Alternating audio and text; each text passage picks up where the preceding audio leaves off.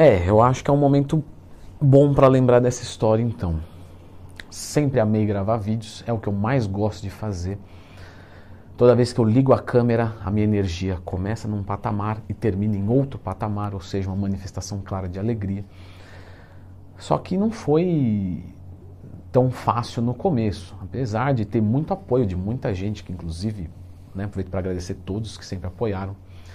Eu lembro de um episódio muito triste, porque fizeram chacota, zoaram de algo que eu não estava esperando. Então quando você coloca um vídeo sobre whey, sei lá, você espera uma crítica sobre whey, você apareceu no vídeo, então você fala, ah, o cara vai criticar, vai falar que eu tô gordo, que eu sou frango, sei lá. Agora, eu lembro que eu subi um vídeo uma vez e o pessoal zoou a minha casa, porque hoje né, tem um estúdio, tem uma coisa bacana, antigamente eu gravava no meu quarto, no meu quarto tinha parede que não estava rebocada, tinha TV de tubo, mesmo né, de alguns anos para cá, quando já não, não se usava mais. Então, sabe, o pessoal colocou, ah, olha a casa do cara aí, caindo os pedaços, tudo mofada. E isso me entristeceu muito, assim, isso foi bem, bem triste mesmo, eu não, não esperava. Talvez tenha sido um dos comentários que me entristeceu mais na minha vida. Ah, sem dúvida é o, é o capricho, né? O capricho tem que ter. Então, não importa o que você for fazer, tem que fazer bem feito. Então, vou fazer um vídeo, vou montar um treino, eu vou fazer com capricho. Às vezes, você não tem o melhor conhecimento do mundo, você não tem a melhor câmera do mundo, sei lá, você não tem. Mas quando você for fazer, você vai se dedicar de corpo e alma, como se fosse para você. Então, eu acho que capricho é o que falta. Assim, as pessoas fazem meio de qualquer jeito, sabe? Deu seis horas, preciso ir embora. É, vou fazer antes, passar a régua, porque eu vou descansar. E aí o negócio sai nas coxas e aí não fica legal. Tem que ter capricho. Presta atenção no seguinte: não importa quem você seja aí, não importa quem eu seja aqui. Tem 10 coisas que você sabe e eu não sei, e tem 10 coisas que eu sei e você não sabe. Para qualquer tipo de situação, para qualquer tipo de pessoa. Não importa. Isso é regra. Enquanto você não reconhecer isso, que é uma lição de humildade plena, você não vai aprender. Porque, claro, Pega-se um médico e um morador de rua. As pessoas olhando vão colocar que quem tem mais conhecimento? O médico. Claro, estudado, né? sabe que é 500 idiomas, sabe que é transaminase glutâmica piruvoxalacete com 7-trimetilxantina, entre outros. Claro. Só que vamos inverter. Vamos pegar um morador de rua e colocar para fazer um atendimento no ambulatório. Vai dar errado. Ele não tem conhecimento para aquilo. Mas vamos colocar um médico agora para sobreviver na rua. Como conservar o seu animalzinho de estimação, como não morrer de fome sem ter dinheiro nenhum? Você me pergunta se eu quero ter o conhecimento de um médico ou de um morador de rua, depende do jogo que a gente está jogando. Então ninguém é melhor do que ninguém. Se tiver essa lição de humildade, você está sempre aberto para aprender. Então, é, concorrência não tem concorrência, não tem concorrência. Pensa você e o teu amigo que gostam de fazer a mesma coisa. Aquela atividade diurna que você me falou que adora. Pensa você ter um companheiro que gosta de fazer a mesma coisa. Como que ele vai concorrer com você? Não vai. Ele está fazendo o que você faz e você ama fazer. Então ele está melhorando o seu âmbito, ele está melhorando o seu campo. Quando eu comecei, só tinha o meu canal de musculação no Brasil, o meu e do Scarpelli. O do Scarpelli nem estava tão segmentado igual o meu, que era mais conteúdo. Hoje tem um monte, isso é bom. Porque agora tem mais informação, tem mais pessoas para eu me espelhar, para eu me inspirar, para me dar um parâmetro. Porque uma concorrência burra, se for para se chamar de concorrência, te emburrece.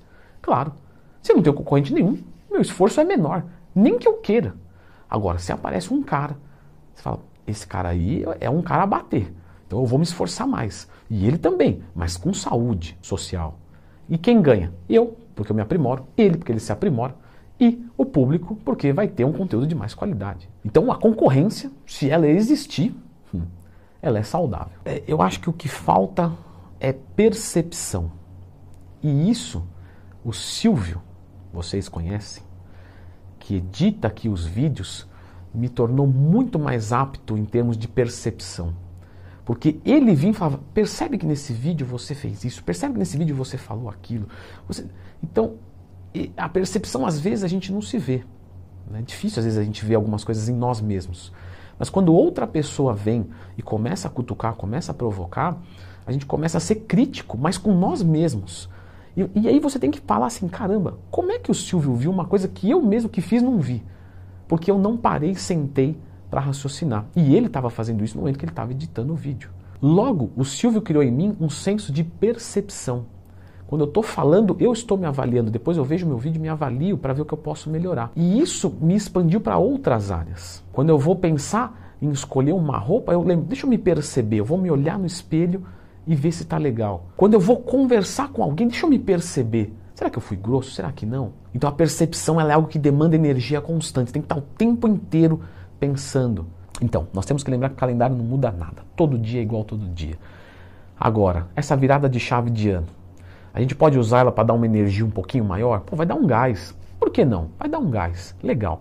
Mas tem que lembrar que todo dia é igual. Então, ah, posso começar uma dieta na quinta-feira? Claro. Posso começar um treinamento num sábado? Claro.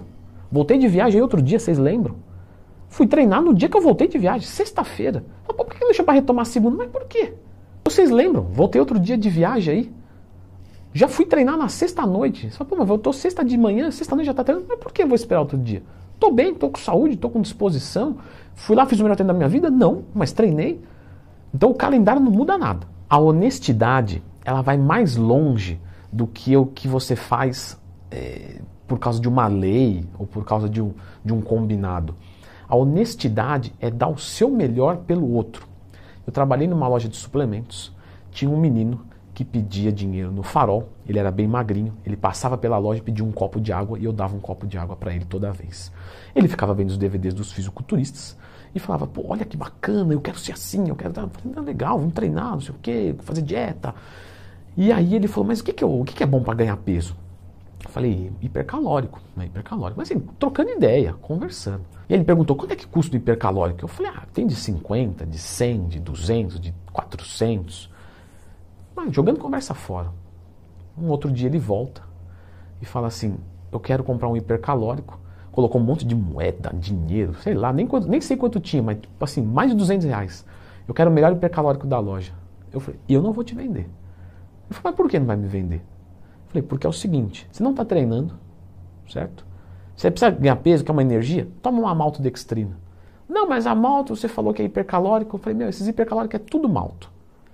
Compra uma maltinha de 10 reais. Aí, não, mas eu quero hipercalórico. Eu falei, eu não vou te vender hipercalórico, meu velho. Pode parar. Eu falei, vou te explicar. O hipercalórico, ele é um produto que tem os nutrientes que vão te ajudar, só que você tem que estar tá treinando, tem que estar tá fazendo dieta. E mais, você consegue montar um hipercalórico mais barato na sua casa. Compra um quilo de malto que para você tá bom. Se eu vendesse o hipercalórico para ele de 300 reais, eu seria honesto.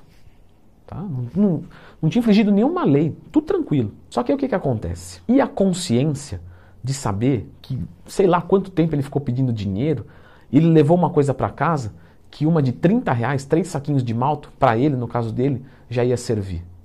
Então honestidade é mais do que seguir a lei. Isso aí é o mínimo, isso é o básico. Vem cá, vem cá, Floquinhos, vem cá. vem cá. Isso, meu garotão, aqui, ó. Uma beliscadinha na coxinha, né? Floquinhas, vem cá, vem aqui. Vem cá, doidinha. Isso, doidinha. Muito legal. Então tá todo mundo de branco aqui querendo um negocinho, né? Floquinhos, vem aqui, ó. Floquinhos, vem cá, vem aqui, vem.